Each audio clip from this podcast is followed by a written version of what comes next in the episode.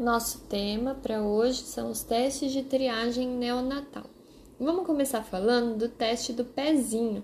O teste do pezinho, ele teve várias fases de implantação, né, que iam agregando doenças a serem rastreadas, sendo que as mais recentes são em março de 2020, que foi agregada toxoplasmose congênita, e em 2021 foi estipulado o teste ampliado em cinco etapas, sem um prazo para ser é, concluída a sua implementação. A coleta do teste do pezinho é feita na região lateral do calcanhar, entre o terceiro e quinto dia de vida desse RN, porque ele tem que ser exposto por um período mais considerável à amamentação para detectar algumas possíveis deficiências enzimáticas. É, então, por isso que a gente tem que esperar terceiro, quinto dia. O máximo para coleta é aguardar até um mês. Se você fizer muito precoce, dá muito falso positivo. Nos pré-termos, nos prematuros, a coleta é fei não é feita no calcanhar e sim no sangue periférico, e são feitas três amostras. Quais as principais doenças rastreadas? A fenilcetonúria, que eles dosam no papel filtro a fenilalanina, o hipotireoidismo, que é dosado TSH, a fibrose cística, que dosa o IRT, hiperplasia adrenal congênita, que dosa a 17-hidroxiprogesterona, a deficiência de biotinidase, que dosa a biotina, e a toxoplasmose, que dosa o componente IgM da sorologia. Além disso, tem também as doenças falciformes, as hemoglobinopatias, que são triadas a partir da eletroforese de hemoglobina. Quais são possíveis resultados para a eletroforese de hemoglobina no feto? O feto pode ter uma hemoglobina normal, que é HBFA, normal neonatal, o F de fetal, né? Tá transicionando ainda e quando parar de fazer a fetal vai virar só A. É, tem também o traço falciforme, que é HBFAS, então o S seria o falciforme, mas ele também tem o A, que é o adulto normal. Então, FAS é o traço. Já a anemia falciforme, propriamente dita, não tem o componente normal A. Então a gente chama ou de HBS ou HBFS. Não tem o componente A, que é o adulto normal. Lembrar que transfusão sanguínea dá falso negativo, então tem que esperar aí um período de tempo específico para coleta do teste. Vamos falar agora do teste do olhinho. O teste do olhinho, ele vai é, objetivar identificar um reflexo que é vermelho ou alaranjado em ambos os olhos ao mesmo tempo, nas primeiras 24 horas de vida, e depois ele vai ser repetido até os 3 a 5 anos na rotina da puericultura. Ele não avalia a retina, o reflexo do olho vermelho, né? Ele vai avaliar os meios transparentes do olho. Então, você está vendo o reflexo vermelho, significa que eu estou conseguindo chegar até a retina. Mas por quê? Porque os meios transparentes realmente estão transparentes. Mas a retina em si eu não avalio se ela está bem ou não.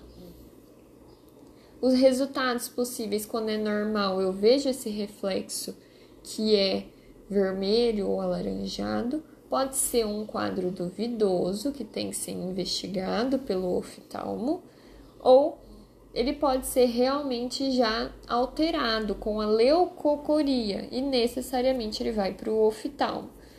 Quais são as principais causas de leucocoria?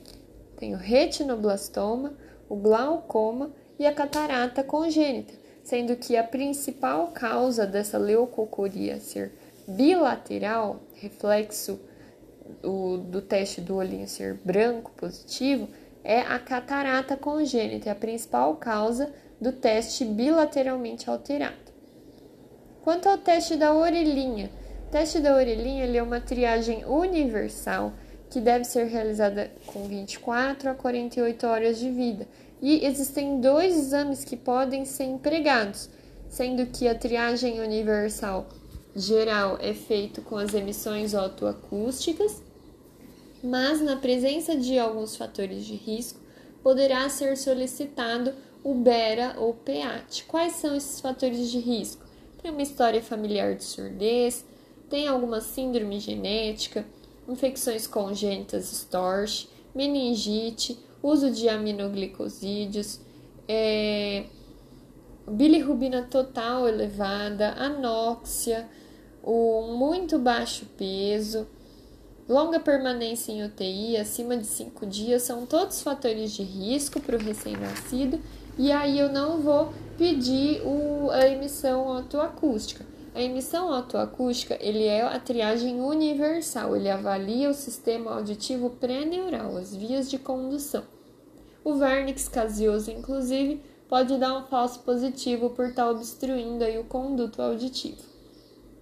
Mas, se por um acaso o, o recém-nascido ele tiver os fatores de risco que eu falei já, ou ainda se ele fez o emissões autoacústicas por duas vezes, ou seja, fez fez deu alterado, repetiu deu alterado, vindo essas alterações, aí sim eu vou partir para fazer esse exame mais especializado, que é o PEAT ou BERA. É, e aí ele vai conseguir avaliar o sistema auditivo neural. Se esse PEAT ou BERA vier alterado, eu vou repetir ele após um mês. Então, é bem intervalado, né? Nós temos aí esse fluxo temporal.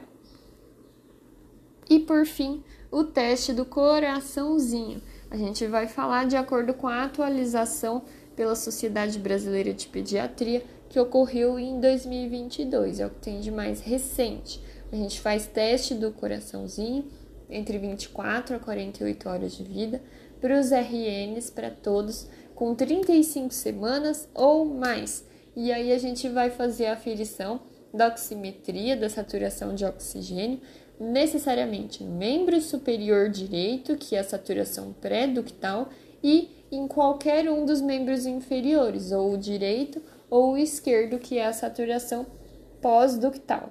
De acordo com o novo protocolo, nós classificamos os resultados do teste do coraçãozinho em normal, duvidoso ou positivo. O teste normal é aquele que a saturação de oxigênio em ambos os membros avaliados é igual ou superior a 95% a saturação e a diferença entre um membro e outro deve ser menor ou igual a 3%. Eu preciso necessariamente desses dois critérios juntos: o de ser maior ou igual a 95% e a, e a diferença ser menor ou igual a 3%. O que, seria o resultado duvidoso? Resultado duvidoso é aquele que a saturação em algum dos membros, ou nos dois, enfim, seja entre 90% e 94%, ou ainda se a diferença entre as saturações for maior ou igual a 4%. Nesses casos duvidosos, eu posso repetir o teste do coraçãozinho até duas vezes, com um intervalo de uma hora entre elas. E se nessa terceira aferição, né, eu fiz uma vez, deu alterado. Repito em uma hora, deu alterado. Vou repetir mais uma vez em uma hora, deu três aferições. Após essas três aferições, ainda continua alterado, eu vou solicitar o ecocardiograma e avaliação do especialista. E o terceiro, a terceira possibilidade de resultado seria um teste inicialmente já positivo. A qualquer momento, se alguma das saturações der 89% ou menos, eu já considero esse teste positivo e ele já vai direto para o especialista, vai fazer esse ecocardiograma direto. Qual que é o objetivo do teste do coraçãozinho? Ele vai avaliar cardiopatias congênitas críticas que dependam do canal arterial, que vão ser atresia pulmonar, hipoplasia do ventrículo esquerdo, TGA, transposição de grandes artérias, e a coartação de aorta na sua forma crítica. Uma vez é, tendo aí essa alteração, o teste do coraçãozinho, a gente já falou. Ele vai para o especialista, ele vai é, fazer o ecocardiograma, mas a conduta inicial geral seria a prostaglandina E1 endovenosa para você manter esse canal arterial patente e aí as avaliações para possível correção cirúrgica da cardiopatia.